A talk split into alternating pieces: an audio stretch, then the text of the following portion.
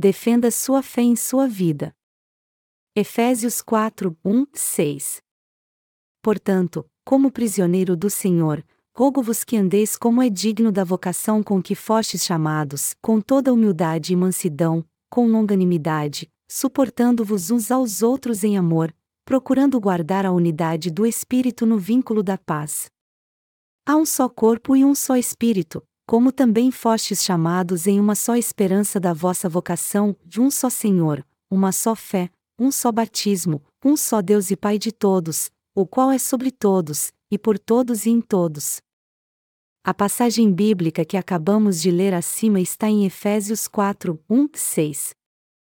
E o apóstolo Paulo diz aqui em Efésios 4 horas e 1 minuto: Portanto, como prisioneiro do Senhor, rogo-vos que andeis como é digno da vocação com que fostes chamados. Na época que o apóstolo Paulo escreveu isso, ele estava preso por pregar o Evangelho. Então, é fácil imaginarmos como seu coração estava sofrendo. Quando Paulo era um homem livre, ele podia encontrar com os santos e ter comunhão com eles. Mas como ele estava preso, ele não podia mais fazer isso e também pregar o Evangelho, o que ele mais desejava em seu coração. Nós também temos que guardar o Evangelho da água e do Espírito no coração enquanto podemos servir a Ele. Contudo, eu vejo que muitos de nós não têm este zelo, e isso me deixa muito triste. Eu temo que quando a grande tribulação chegar será impossível servirmos ao Evangelho da água e do Espírito. Quando isso acontecer, eu sei que nós nos arrependeremos de não termos servido ao Evangelho com mais determinação como deveríamos. Nossa devoção e zelo pelo Evangelho serão muito maiores do que agora quando vier a grande tribulação, mas aí será tarde demais. Assim como disse o apóstolo Paulo, portanto, como prisioneiro do Senhor, rogo-vos que andeis como é digno da vocação com que fostes chamados. Efésios 4 horas e 1 minuto, é agora que todos nós temos que andar como é digno dos que foram chamados pelo Senhor. Nós temos que levar uma vida digna do nosso chamado, reconhecendo que o Senhor nos chamou e nos salvou. Em Efésios 4 horas e 2 minutos, o apóstolo Paulo nos exorta a andar com toda humildade e mansidão, com longanimidade, suportando-vos uns aos outros em amor. E para nós, Andar com toda humildade diante de Deus é o mesmo que nos dedicarmos a Ele pela fé. Deus nos chamou do poder das trevas para sermos seus filhos e nos confiou sua obra, e é por isso que eu não tenho dúvida alguma de que a obra que estamos fazendo agora é a preciosa obra de Deus. As tarefas que foram confiadas aos justos são diferentes umas das outras. Cada um de nós tem uma função diferente a cumprir na obra de Deus e também temos que dar valor à obra dos nossos irmãos, pois isso é humildade. Humildade não é nos rebaixarmos exteriormente para parecermos humilde, mas sim darmos valor uns aos outros enquanto servimos ao Evangelho da água e do Espírito, a fim de que possamos cumprir fielmente as tarefas que nos foram designadas. Já que Deus nos mandou andar com toda humildade e mansidão, é imprescindível respeitarmos e cuidarmos um dos outros. Nós temos que valorizar todos que estão servindo ao Evangelho da água e do Espírito, reconhecendo sinceramente que seria impossível servirmos ao Senhor sem o seu trabalho. Por isso, todos nós temos que amar e valorizar uns aos outros. Paulo sempre falou das coisas do dia a dia junto com as coisas espirituais, e o ponto principal da sua mensagem para nós é que devemos tratar uns aos outros com humildade e mansidão. Entre aqueles que estão servindo ao Evangelho da água e do Espírito, há alguém que é mais importante do que o outro aos olhos de Deus? Não, pois todos que receberam a remissão de pecados, defendem sua fé e trabalham duro para pregar o Evangelho da água e do Espírito são importantes aos olhos de Deus, independente se eles ocupam uma posição grande ou pequena na igreja. Não há ninguém que seja mais importante do que os santos. Todos nós que estamos servindo a justiça de Deus são seus valiosos obreiros. Ao nos dizer para andarmos com toda humildade e mansidão, ele estava nos ensinando a valorizar uns aos outros. A verdadeira mansidão não é olhar a fraqueza dos outros, julgá-los e condená-los. Longe disso, é valorizar uns aos outros trabalhando duro para servir ao Senhor, independente das fraquezas. Melhor dizendo, Deus está nos ensinando a compreender as fraquezas uns dos outros e a ter comunhão uns com os outros em amor. Da prisão, o apóstolo Paulo disse aos santos da igreja de Éfeso: Andai em amor e com toda humildade. Se vocês creem mesmo no Evangelho da água e do Espírito, não maltratem uns aos outros. Os obreiros da justiça que fazem parte da Igreja de Deus de fato são muito mansos. Mas há uma hierarquia na Igreja de Deus que pode ser difícil de se compreender dentro de uma perspectiva humana. Então, devido a essa hierarquia espiritual que há na Igreja de Deus, aqueles que são fracos, seja física ou espiritualmente, são muito respeitados na Igreja. Na Igreja de Deus, os santos mais fracos que têm muitas falhas são ainda mais ajudados pelos seus pais na fé. É por causa da palavra de Deus e da obra do Espírito Santo que estes santos frágeis são protegidos e ajudados na Igreja de Deus. Mesmo que você veja as fraquezas carnais de um santo e ele pareça insignificante para você, você deve vê-lo como uma pessoa importante aos olhos de Deus. Aqueles que têm olhos espirituais são abençoados. Todos nós recebemos a remissão de pecados de Deus, e é por isso que somos indispensáveis uns para os outros.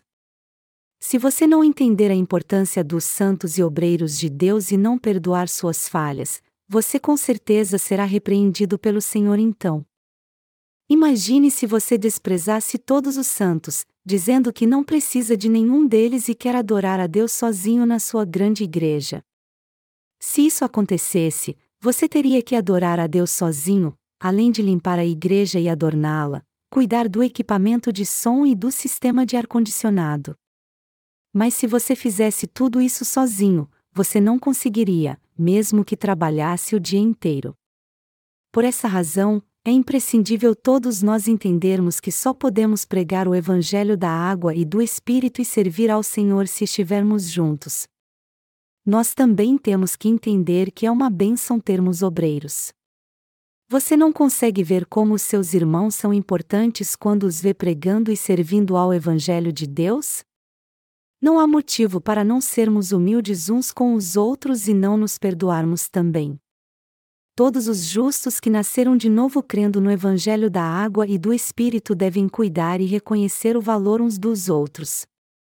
Foi por isso que o Senhor nos disse: para andarmos com toda humildade e mansidão.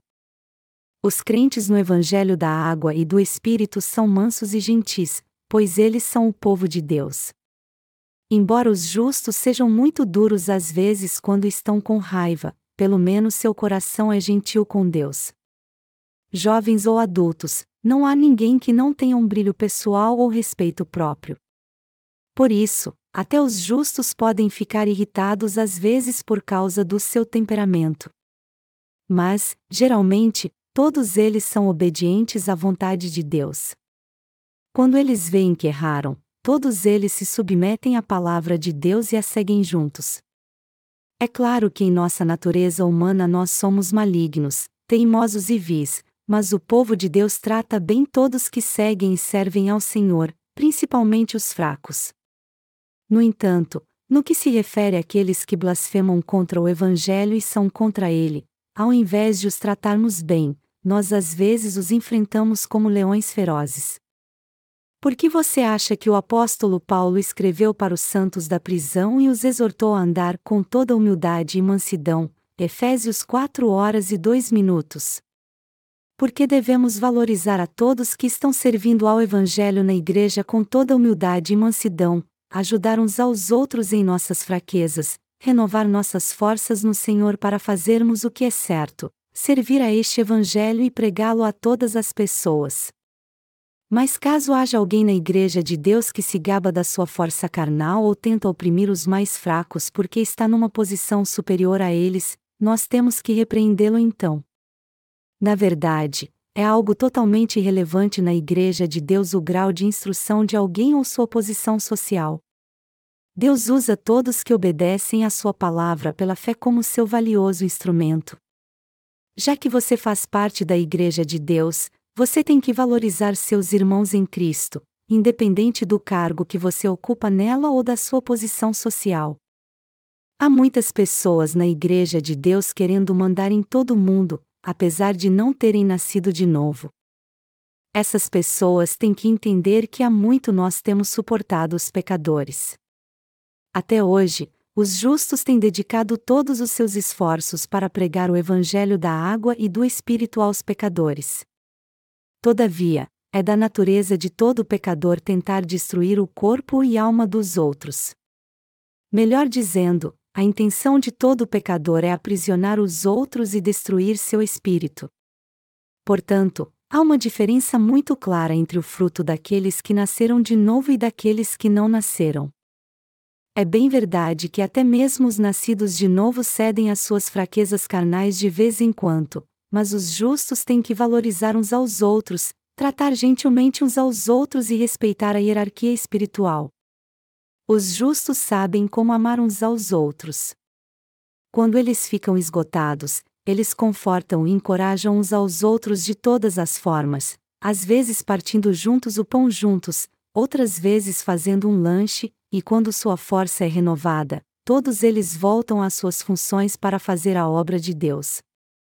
No entanto, tem gente que perde a paciência e se aborrece sem razão alguma de vez em quando. Mas quando isso acontece, nós temos que tentar entender uns aos outros, resolver todos os problemas que temos, reconhecer nossos erros e nos reconciliar uns com os outros em Cristo.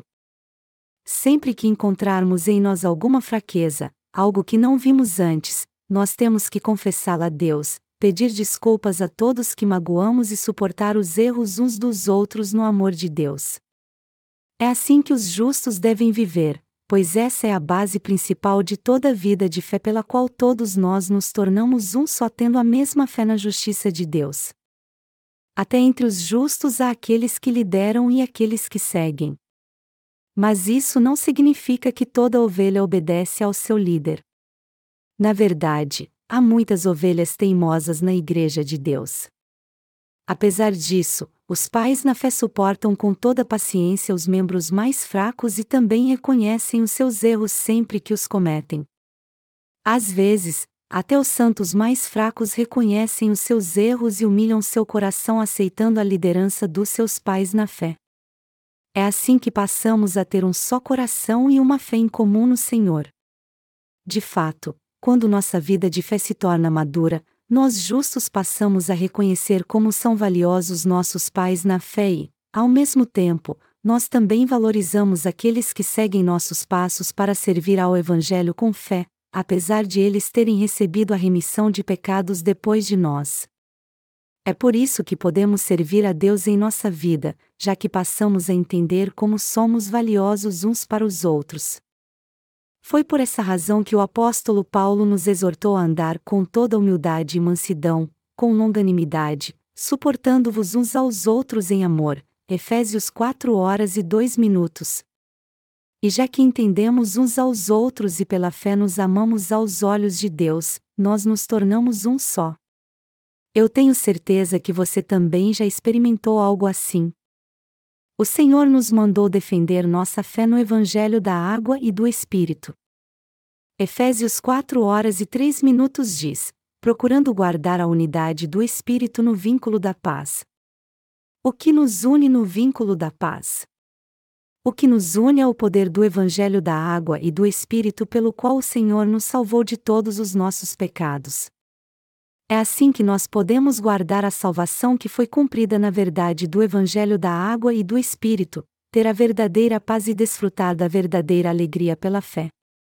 De fato, se não tivermos o Evangelho da Água e do Espírito, será impossível desfrutarmos da verdadeira paz, suportarmos as adversidades, sermos humildes e gentis, e muito menos amarmos uns aos outros nós só podemos suportar com paciência todas as lutas que passamos em nossa vida porque temos o Evangelho da água e do Espírito, e porque o Senhor apagou todos os nossos pecados de uma vez por todas com este Evangelho. Além disso, nós não somente recebemos a paz no coração pelo Senhor ter apagado todos os nossos pecados com o Evangelho da água e do Espírito, mas também podemos Anunciar a sua paz. Graças à paz que Deus nos deu, nós agora nos tornamos um. O apóstolo Paulo também nos diz em Efésios 4 horas e 4 minutos, nos exortando a defender nossa fé no Evangelho da água e do Espírito. Há um só corpo e um só Espírito, como também fostes chamados em uma só esperança da vossa vocação. Há mais de um corpo de Cristo? Não, só há um corpo de Cristo. Jesus Cristo é o cabeça da Igreja de Deus, e como membros de sua Igreja, nós somos o corpo de Cristo. A Igreja de Jesus Cristo é um só corpo. E graças à salvação que o Senhor nos deu, todos nós nos tornamos um.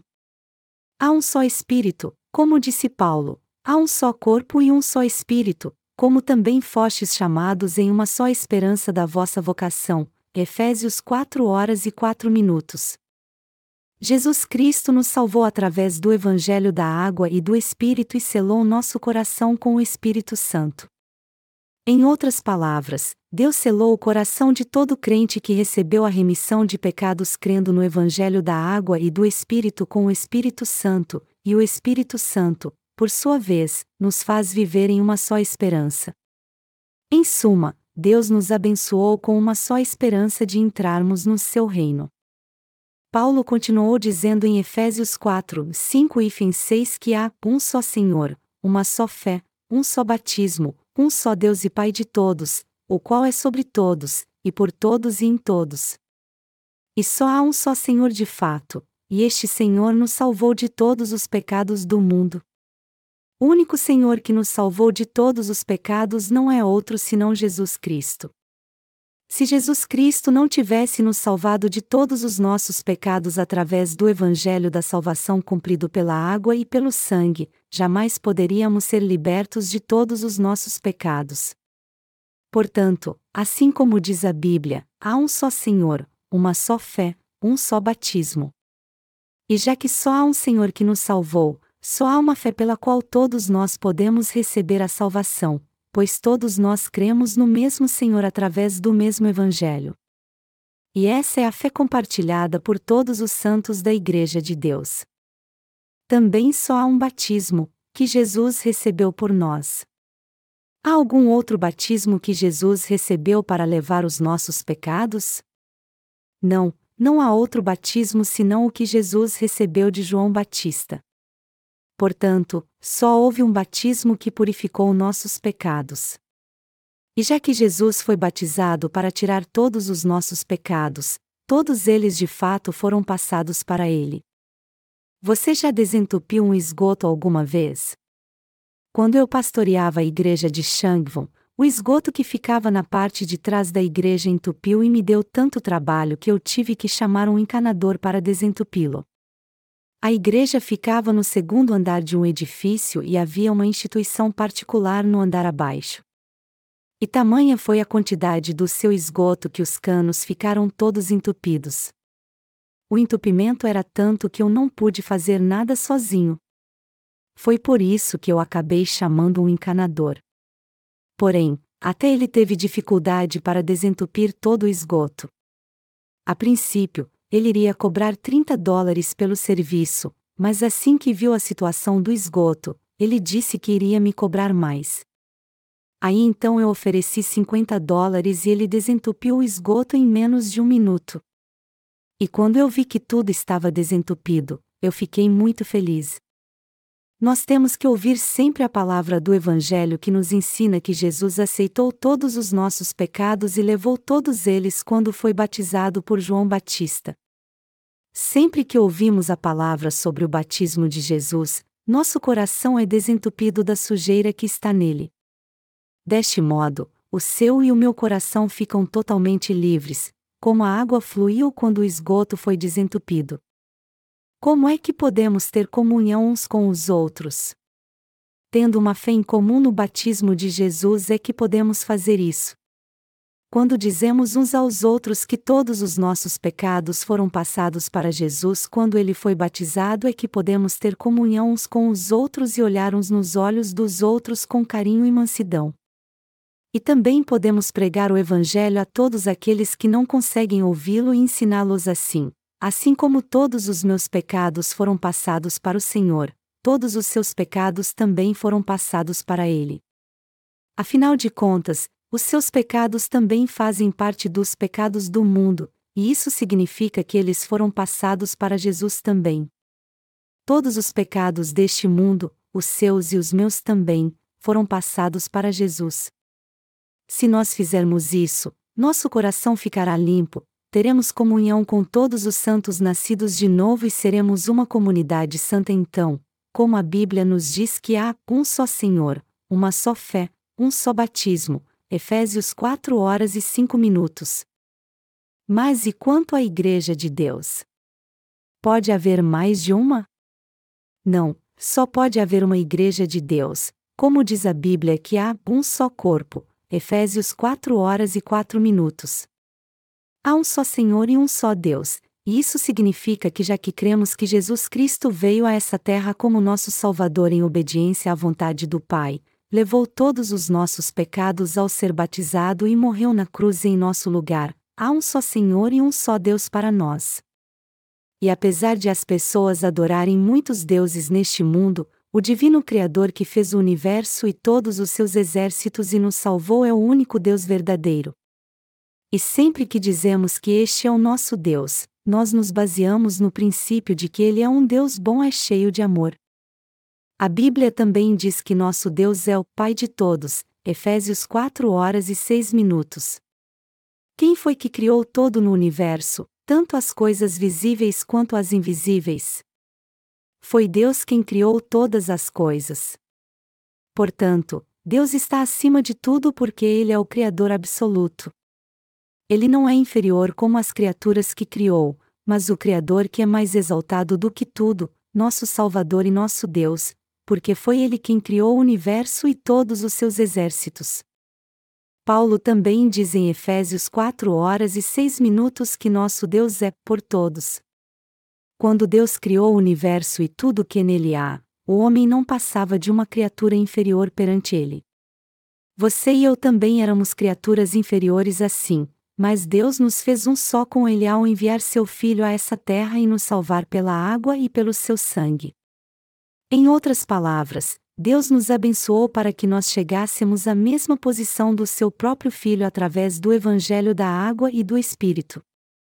Quando a Bíblia diz que há um só Deus e Pai de todos, o qual é sobre todos, e por todos e em todos, Efésios 4 horas e 6 minutos, isso quer dizer que ele habita no coração de todos que receberam a remissão de pecados. Alguns filósofos que creem no panteísmo dizem que tudo neste mundo é Deus, e afirmam que até mesmo as florestas, as pedras, o sol e os mares são criaturas divinas.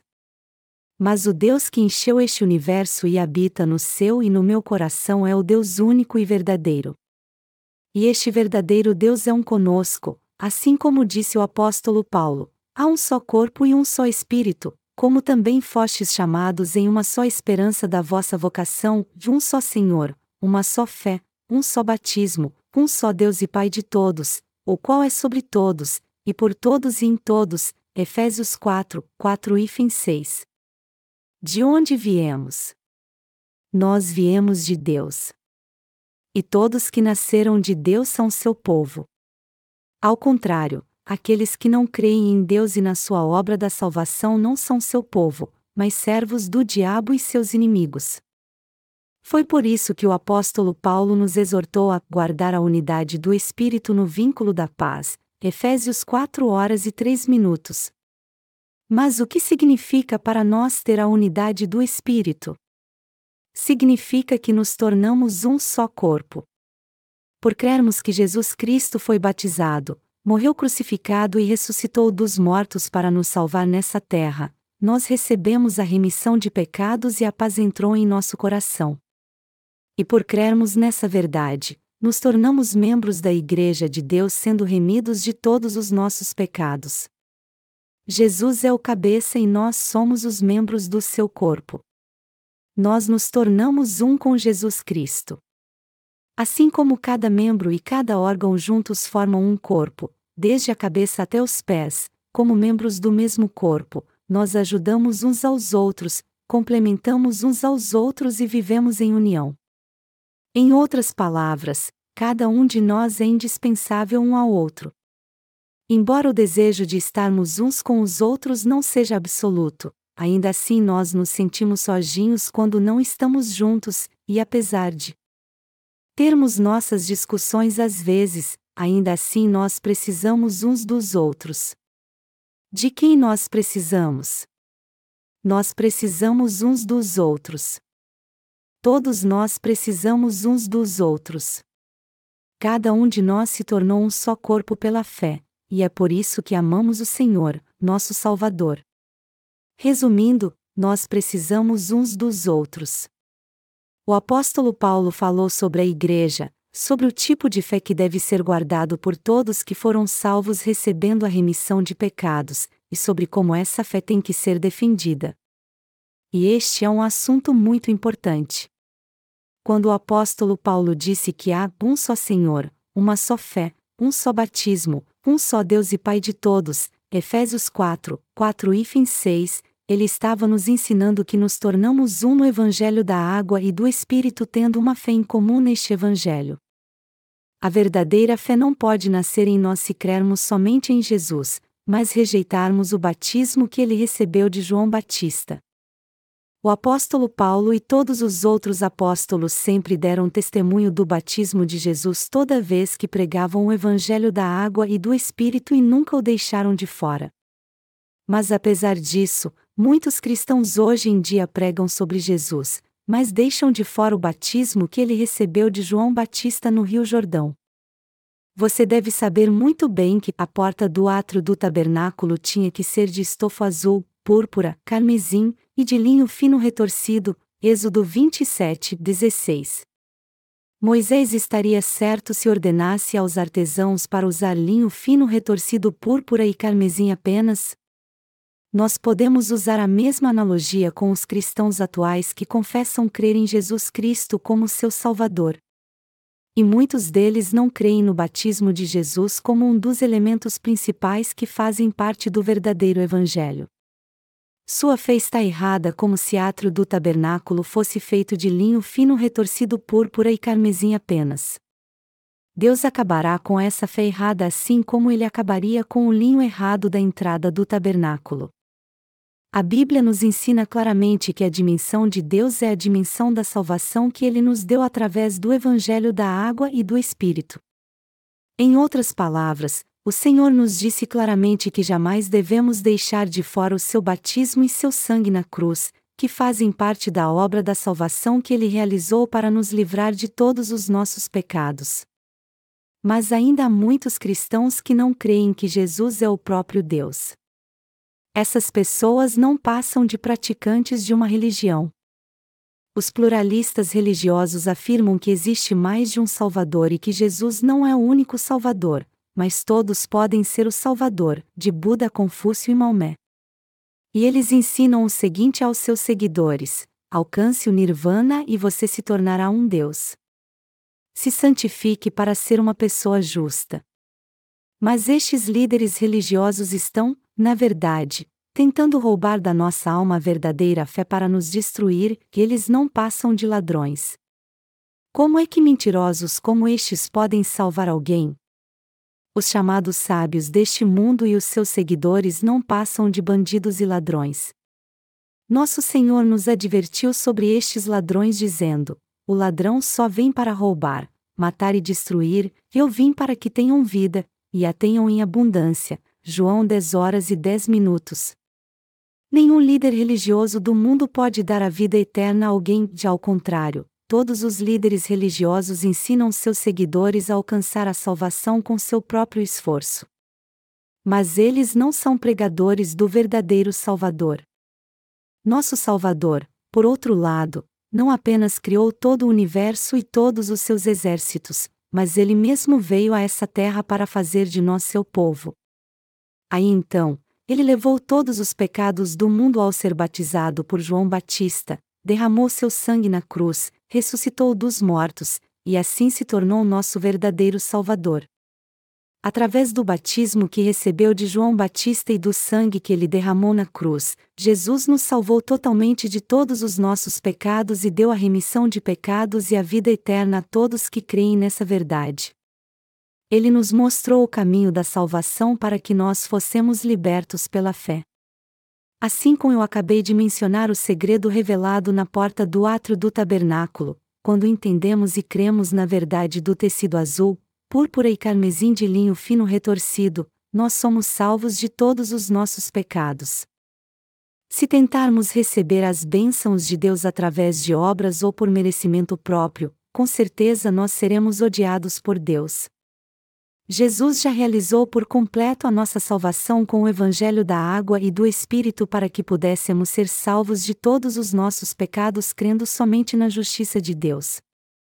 Mas se mesmo assim ignorarmos a justiça de Deus e o buscarmos com nossa própria justiça, então, ao invés de sermos abençoados, nós certamente seremos amaldiçoados. Ninguém jamais deve agir de modo tão arrogante assim, como fez Caim. Nós só recebemos a salvação pela fé no Evangelho da água e do Espírito dado por Deus. E essa é a única fé que é aprovada por Deus. E embora sejamos cheios de falhas, a verdadeira fé exige que sigamos a palavra do Senhor juntos e em obediência a ela.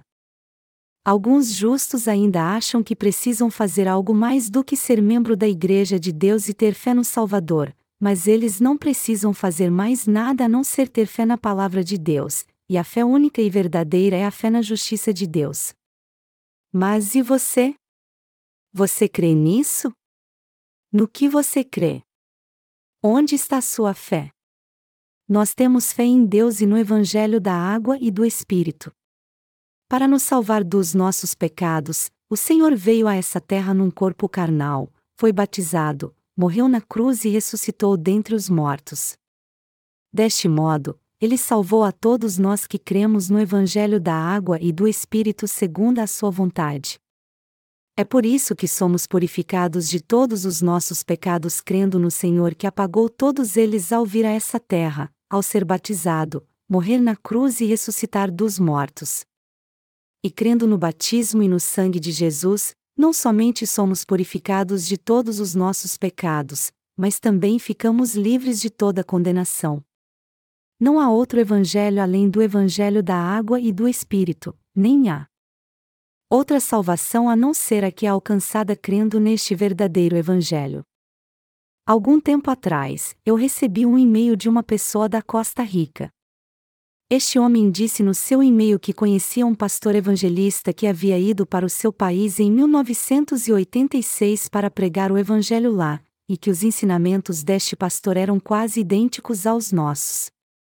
Ele então expressou sua opinião e disse que o evangelho que pregamos está errado ele deve ter ouvido de algum evangélico que alguém se torna justo crendo em Jesus somente, mas sem entender realmente como o Senhor apagou todos os nossos pecados.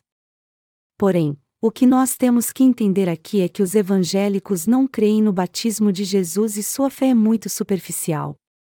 Por falar nisso, na Costa Rica se crê que Jesus levou os pecados do mundo depois que foi crucificado, quando Deus virou as costas para ele e por três horas houve trevas sobre a terra. É claro que a fé deste homem está completamente errada, mas ao invés de ignorar ou deletar seu e-mail, eu resolvi guardá-lo e usá-lo de exemplo para dar testemunho da verdade. Meus amados irmãos, Deus abomina essas pessoas que não creem na sua justiça e o desobedecem totalmente. Assim como está escrito: assim, porque és morno, e não és frio nem quente, vomitar-te-ei da minha boca. Apocalipse 3 horas e 16 minutos. Deus vomita pessoas assim. Se alguém disser que o evangelho da água e do espírito está tão certo quanto o evangelho do sangue na cruz, sua fé é errada e absurda. A verdadeira fé jamais pode estar posta em mais de um evangelho, assim como diz a Bíblia que há um só Senhor, uma só fé, um só batismo, Efésios 4 horas e 5 minutos. Por que o apóstolo Paulo diz especificamente aqui que há um só batismo? Porque todos os nossos pecados foram passados para Jesus quando ele foi batizado por João Batista. Jesus só pôde morrer na cruz por nós porque antes levou todos os nossos pecados no Rio Jordão, o rio da morte, sendo batizado ali por João Batista. E se João Batista não tivesse transferido todos os pecados do mundo para Jesus quando o batizou, não haveria razão alguma então para que ele fosse batizado. Por isso, se Jesus não fosse batizado por João Batista, sua morte em si teria sido totalmente em vão e sem sentido algum. Assim como não podemos chegar a um resultado se nós não entendermos primeiro o processo que nos leva a este resultado, já que os cristãos atuais continuam sem entender o batismo de Jesus e se recusam a reconhecê-lo, o sangue de Jesus na cruz jamais terá sentido algum para eles. É por isso que é algo muito natural para mim enfatizar tanto o batismo de Jesus e falar sempre dele. Jesus aceitou todos os pecados do mundo ao ser batizado por João Batista. Jesus tirou todos os pecados do mundo ao ser batizado por João Batista. Depois então, ele levou todos eles até a cruz e morreu crucificado. E agora, já que Jesus ressuscitou dentre os mortos, ele está sentado à direita de Deus. Foi assim que ele se tornou nosso Salvador. Jesus se tornou nosso Salvador ao dar testemunho da nossa salvação, pois ele está vivo até hoje. Foi para levar todos os nossos pecados e nos salvar que Jesus nasceu nessa terra num corpo carnal e foi batizado. E como Jesus foi batizado conforme o propósito pelo qual ele havia se tornado homem, ele pôde morrer na cruz, ressuscitar dentre os mortos e se tornar nosso Salvador segundo o plano de Deus.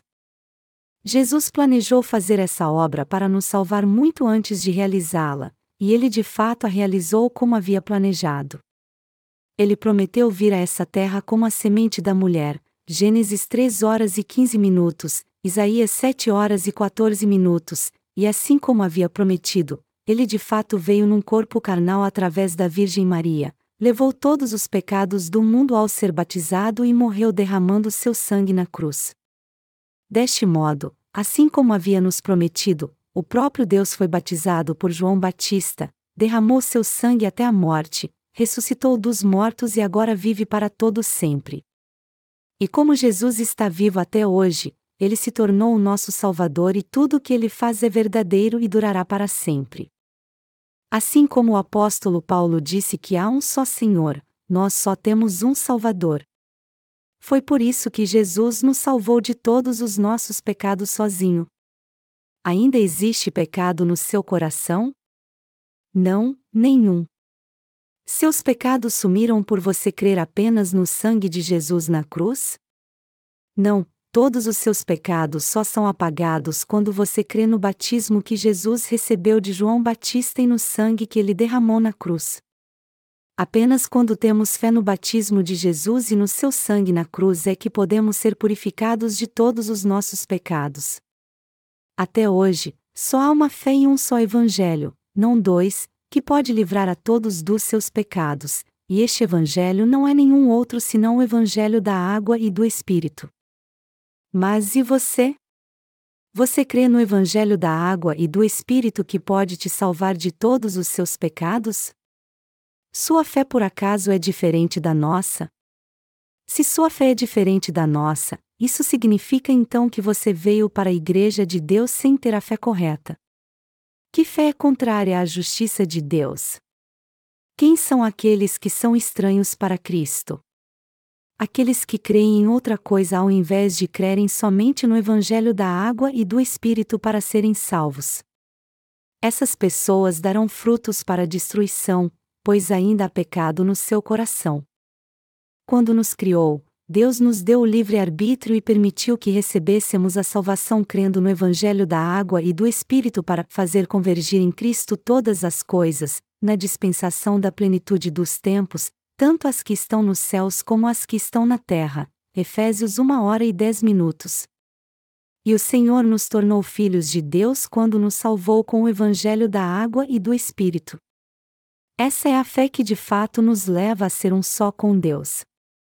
Nosso Senhor disse a todos nós: Meu desejo é salvá-los de todos os seus pecados e torná-los meus filhos, a fim de que vocês desfrutem da glória celestial como tais. Este, amados irmãos, é o próprio plano de Deus e o cumprimento final do seu propósito. O Senhor habita no coração de todos que creem no Evangelho da Água e do Espírito.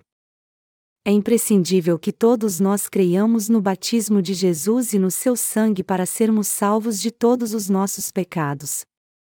E nós só podemos ter comunhão uns com os outros se tivermos a mesma fé. Nós jamais devemos dar valor apenas ao sangue de Jesus.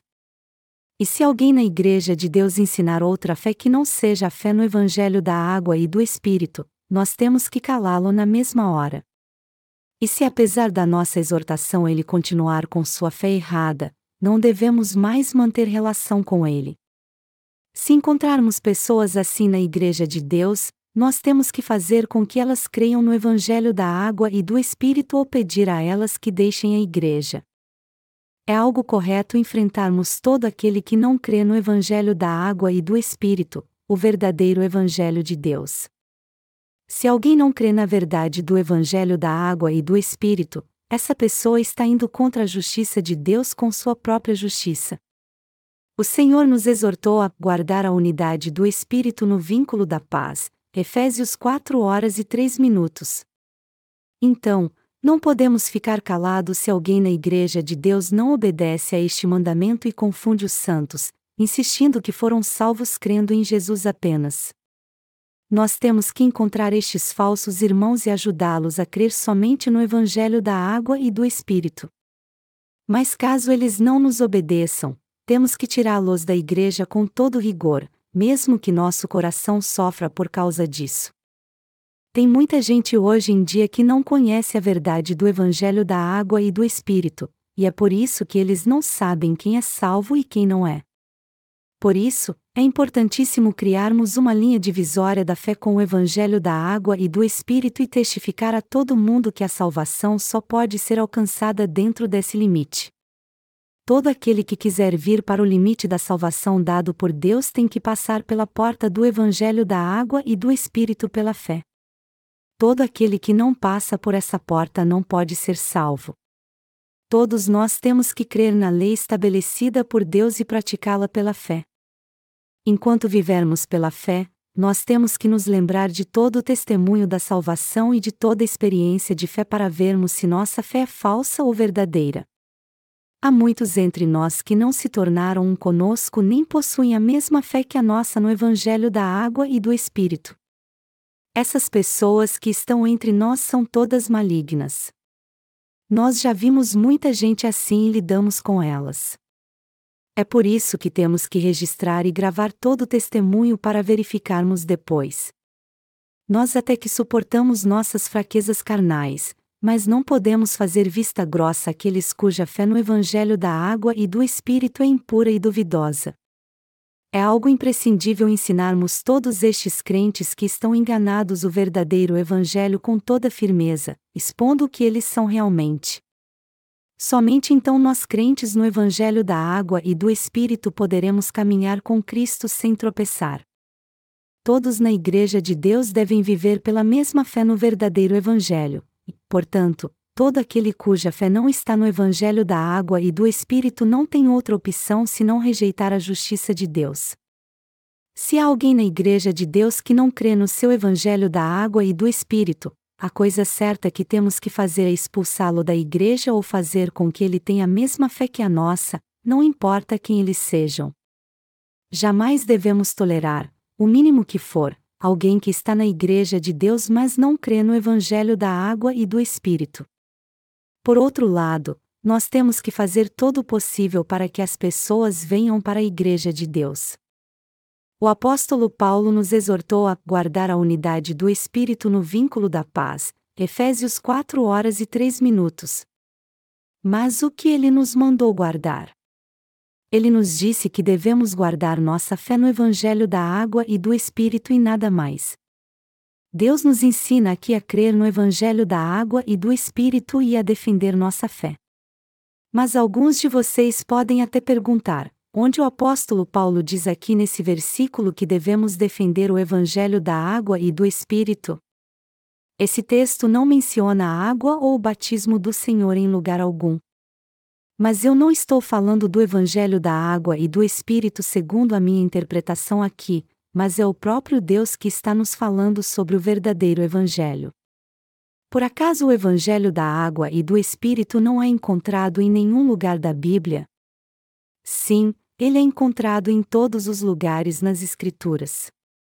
O Evangelho da água e do Espírito não é apenas algo que eu defendo da forma que me convém. Muitas pessoas não entendem este verdadeiro Evangelho até mesmo quando veem porque são espiritualmente cegas. Quando nós olhamos para nossa sociedade, vemos que ela é regida por um conjunto de regras, do mesmo modo, há uma lei de Deus que rege sua igreja. No entanto, já que a lei de Deus é diferente do conjunto de leis criado pelo homem, ela sempre será mais forte. Apesar de Deus tolerar todas as nossas fraquezas e ter toda paciência conosco, só tem uma coisa que ele não tolera de jeito nenhum: aceitar outro evangelho além do evangelho da água e do Espírito. Por essa razão, se nós não defendermos nossa fé no evangelho da água e do Espírito, que nos traz a unidade do Espírito no vínculo da paz, tanto a nossa salvação quanto a paz sumirão do nosso coração. Defender nossa fé no Evangelho da água e do Espírito é o mesmo que manter a paz no nosso coração. Eu tenho certeza que todos vocês sabem o que é a paz. O Senhor nos deu a paz assim como havia prometido. E por Ele ter nos salvado de todos os nossos pecados através do Evangelho da água e do Espírito, nós recebemos essa verdadeira paz.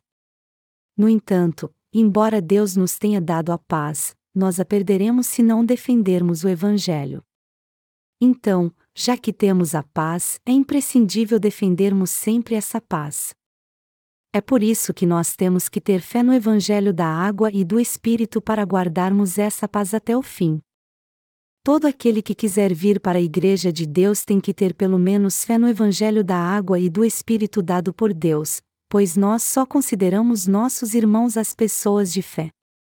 Todavia, se alguém não crê no Evangelho da água e do Espírito, por mais poderoso que ele seja, ele espiritualmente é um gentil e seu destino é ser lançado no inferno. E nós temos que tratá-los mesmo como gentios e considerá-los ovelhas perdidas para quem temos que pregar o Evangelho com paciência e mansidão. Mas se eles tentarem nos subjugar, mesmo não conhecendo o Evangelho da água e do Espírito, não devemos deixar que isso aconteça. Essas pessoas têm que ser tiradas do nosso meio e jamais devemos permitir que elas sirvam ao Evangelho junto com nossos irmãos e servos de Deus. E como foi isso que Deus nos mandou fazer, é isso que temos que fazer para o nosso bem e o bem da sua igreja. O que nós temos que entender aqui também é que todo aquele que rejeita o Evangelho da água e do Espírito com certeza será punido por Deus. Certa vez eu vi um documentário na televisão chamado Nos Passos de Cristo, que mostrou a viagem missionária de Paulo desde a Ásia Menor até a Macedônia, inclusive a região de Éfeso e Filipos, onde hoje estão Turquia e Grécia. Mas há alguém nessas regiões hoje em dia que conheça o Evangelho da água e do Espírito? Não, ninguém. E por que isso aconteceu? Porque assim que os apóstolos da igreja primitiva morreram, os servos de Deus não deram mais testemunho do Evangelho da água e do Espírito. Portanto, não houve nada que o impedisse de se corromper. O apóstolo Paulo exortou todos nós assim: guarda o bom depósito, mediante o Espírito Santo que habita em nós. 2 Timóteo 1 hora e 14 minutos. Aqui, Paulo chama o Evangelho da água e do Espírito de o bom depósito, ao invés de mencioná-lo direto. O Senhor também nos disse para guardarmos a unidade do Espírito no vínculo da paz, e isso diz respeito ao Evangelho da água e do Espírito também. A Bíblia é a palavra de Deus escrita pelos apóstolos escolhidos por Ele e inspirados pelo Espírito Santo. É por isso que ela não é apenas uma obra literária que não tem preço, mas também uma obra histórica, embora ela seja a absoluta e perfeita palavra da verdade que traz à nossa alma a verdadeira fé. Nem mesmo os mais renomados escritores e poetas deste mundo podem se comparar com a maravilhosa palavra de Deus descrita nas Escrituras. A verdade do Evangelho da água e do Espírito nos tornou um só para que vivêssemos pela fé, e é por isso que todos nós temos que crer nessa verdade maravilhosa e imensurável. Hoje em dia, é muito comum vermos filmes sobre a vida de Jesus, mas a maioria destes filmes acaba com uma lição muito previsível, exaltando a virtude e condenando a maldade, propagando o conceito de que todo aquele que crê em Deus é abençoado, enquanto todo aquele que não crê é amaldiçoado. Mas quem poderia receber a remissão de pecados vendo um filme como este? Seria tão maravilhoso se alguns destes filmes pelo menos nos desse um relato mais completo e apurado sobre o batismo de Jesus e explicasse o que Jesus quis dizer quando disse a João Batista: Me convém ser batizado por você para receber todos os pecados do mundo e cumprir toda a justiça. Assim, as pessoas poderiam receber a remissão de pecados ao assisti-los. Há um versículo em Provérbios que diz: a fazenda do rico é a sua cidade fortificada, mas a pobreza é a ruína dos pobres. Provérbios 10 horas e 15 minutos. Ninguém acredita no que dizem os pobres, por mais que eles sejam eloquentes. Mas quando as palavras de alguém falam de algum benefício material, elas são aceitas mais facilmente. É por isso que estamos distribuindo os nossos livros gratuitamente às pessoas do mundo todo, a fim de compartilhar com elas o amor de Deus e pregar o Evangelho no mundo inteiro. E é assim que elas podem receber a remissão de pecados apenas lendo um dos nossos livros do Evangelho. É imprescindível que todos nós não somente continuemos fazendo a obra de Deus e pregando o Evangelho, mas também defendamos nossa fé até o fim.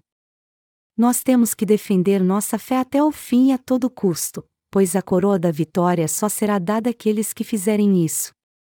Se você pregou o Evangelho em todo o mundo, mas perdeu a sua fé, você então perdeu a sua paz, se você perder a sua paz, você então perdeu a sua vida, e se você perder a sua vida, você não deve esperar mais nada se não ser amaldiçoado.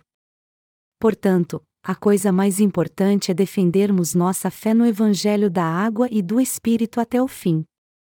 Você e eu temos que entender como o Evangelho da água e do Espírito é precioso e maravilhoso, além de defendermos nossa fé neste Evangelho. Eu também quero dizer que eu amo todos vocês.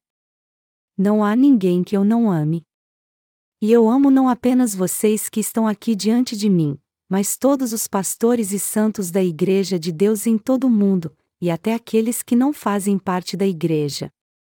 Na verdade, é justamente por amarmos todas as almas perdidas que nós nos preocupamos tanto com elas e às vezes ficamos chateados por causa da sua teimosia.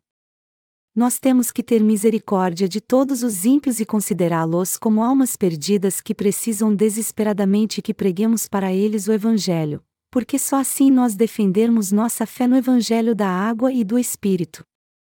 Ao mesmo tempo, também precisamos ter a fé que nos ajuda a enfrentar todo aquele que traz para a Igreja de Deus um falso evangelho. Você crê sem duvidar que há um só Senhor, uma só fé e um só batismo, assim como o apóstolo Paulo nos ensina na passagem bíblica deste capítulo? Na verdade, todos nós que estamos aqui cremos nisso, pois cremos no Evangelho da água e do Espírito nós temos que crer no Evangelho da água e do Espírito e defender essa fé até o fim do mundo.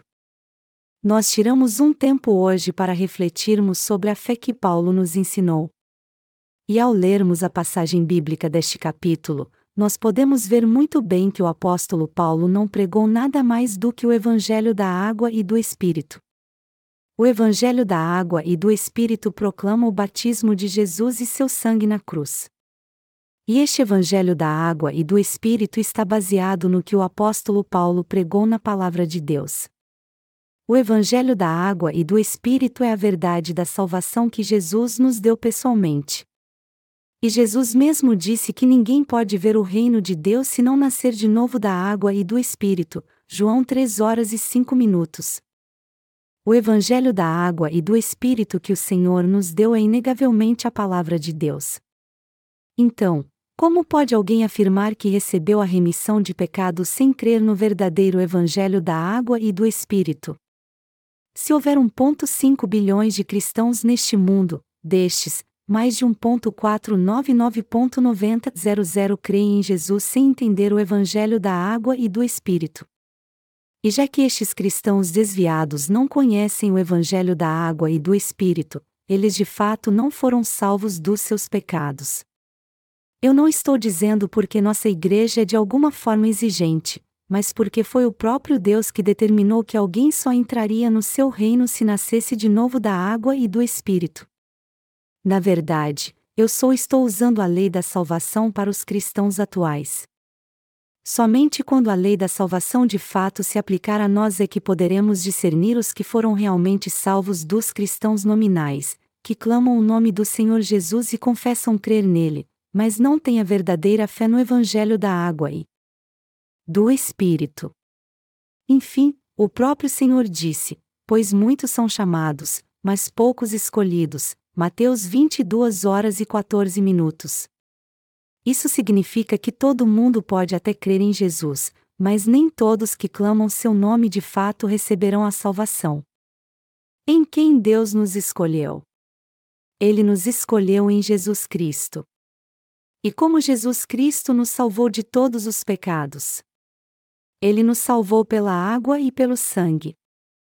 Então é certo dizer que Jesus tirou todos os pecados do mundo antes de morrer na cruz, quando as trevas vieram sobre a terra, e foi esquecido por três horas, como cria o homem costariquenho que eu mencionei antes. Não, isso de maneira alguma está certo. Se você ainda não crê no Evangelho da água e do Espírito, eu peço a você então que creia nesse Evangelho de todo o seu coração agora. Você poderá ter a verdadeira paz se crer neste Evangelho, defendê-lo e pregá-lo até o fim e a qualquer custo. De fato, embora a maioria das pessoas não entenda isso, este Evangelho trouxe mesmo a verdadeira paz a todos nós. Como é que poderíamos ter essa paz sem o Evangelho da água e do Espírito? Nós poderíamos encontrar a paz em outro lugar senão neste Evangelho? Não, claro que não. Ao contrário, nós temos que entender muito bem aqui que se rejeitarmos este Evangelho e não o guardarmos, nós não somente perderemos a paz, mas com certeza seremos amaldiçoados também. Se não crermos no Evangelho da água e do Espírito e não guardarmos este Evangelho até o fim, mesmo crendo nele com toda certeza enfrentaremos a morte espiritual e eterna. Por isso, nós não podemos ficar calados quando vemos alguém na igreja defendendo outra fé além daquela que temos no Evangelho da Água e do Espírito. E nós temos que fazer isso para o bem de todos nós, a fim de que ninguém pereça e possamos defender nossa fé até o fim. Nós perderíamos a fé e com toda certeza pereceríamos se tolerássemos essas pessoas sem fé na Igreja de Deus. O que aconteceria aqui se alguém se levantasse agora e dissesse: o batismo de Jesus não é tão importante, já que ele só nos salvou de uma forma perfeita ao morrer na cruz. Isso não abalaria nossa paz? É claro que sim. Todos nós sabemos muito bem que Jesus foi batizado primeiro e só depois pôde derramar seu sangue na cruz. Por isso, se nós deixarmos essas pessoas dizerem este absurdo por não conhecerem o Evangelho da água e do espírito, muitos então acabarão sendo destruídos por causa disso. As consequências da nossa negligência seriam tão devastadoras como alguém que fuma e bebe sem parar, mesmo sabendo que pode morrer por isso. Amados irmãos, eu não tenho nem como expressar como é importante defendermos a fé que temos no Evangelho da Água e do Espírito. Vocês têm que defender sua fé não somente para o bem dos outros, mas para o seu próprio bem. Fazendo isso é que vocês podem ajudar outras almas e servir também a justiça de Deus. Por isso, é imprescindível que vocês guardem a fé que possuem, que nada mais é do que defender sua fé no Evangelho da água e do Espírito.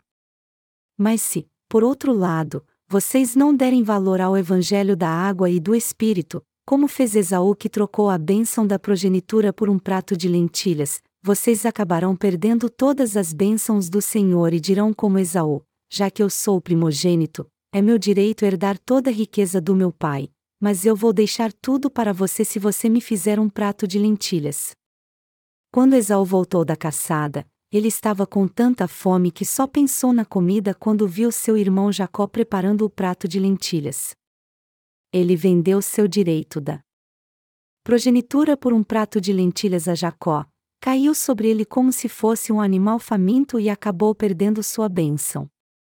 Eu tenho certeza que todos vocês sabem o que aconteceu depois. Esaú perdeu todas as bênçãos de Jacó por causa disso. E assim como Esaú foi amaldiçoado por rejeitar seu direito da progenitura, vocês também serão amaldiçoados por Deus se desprezarem o Evangelho da água e do Espírito. Por crermos no Evangelho da água e do Espírito de Deus, nós podemos herdar todas as bênçãos do Pai e todo o seu poder, além de herdarmos também a fé. Por isso, não seria algo muito tolo se vendêssemos nosso direito da progenitura por um prato de lentilhas como fez Esaú, então, jamais devemos desistir do Evangelho da água e do Espírito, que é a unidade do Espírito no vínculo da paz, só porque alguém nos tentou com algo deste mundo. É por isso que estamos pregando este Evangelho agora, rejeitando todos os valores sociais, o que para nós é lixo, assim como fez o apóstolo Paulo. E também jamais iremos negar o valioso tesouro que há em nosso coração. Nós estamos para fazer algumas mudanças e reorganizar algumas coisas, mas apesar disso, nós continuaremos a servir ao Evangelho de todas as formas. Nós temos que fazer o melhor para cumprir as tarefas que o Senhor nos confiou, mas para fazermos isso, temos que estar unidos e crer no Evangelho da água e do Espírito. Sendo assim, não podemos tolerar ninguém que faz os santos de Deus tropeçar ensinando-os algo além do Evangelho da água e do Espírito. Se existe alguém assim entre nós, temos que apontar seus erros para que todos vejam e não permitam que o verdadeiro Evangelho seja corrompido. A verdade é que não podemos parar, mesmo que alguém tente nos calar. Independente do que aconteça comigo, nossa igreja continuará a pregar o Evangelho da água e do Espírito sem parar. Por isso, eu estou disposto a expor ainda mais tudo o que é falso e enganoso. Assim como a chama do Evangelho começou a arder ainda mais na igreja de Jerusalém depois que Tiago foi martirizado, eu creio que quando passamos por lutas e dificuldades nossa fé é fortalecida ainda mais e o poder do Evangelho opera de uma maneira maravilhosa em nós. Portanto, Vamos dar graças ao Senhor, defender o Evangelho da água e do Espírito e cumprir fielmente sua obra até o fim, tendo uma fé em comum.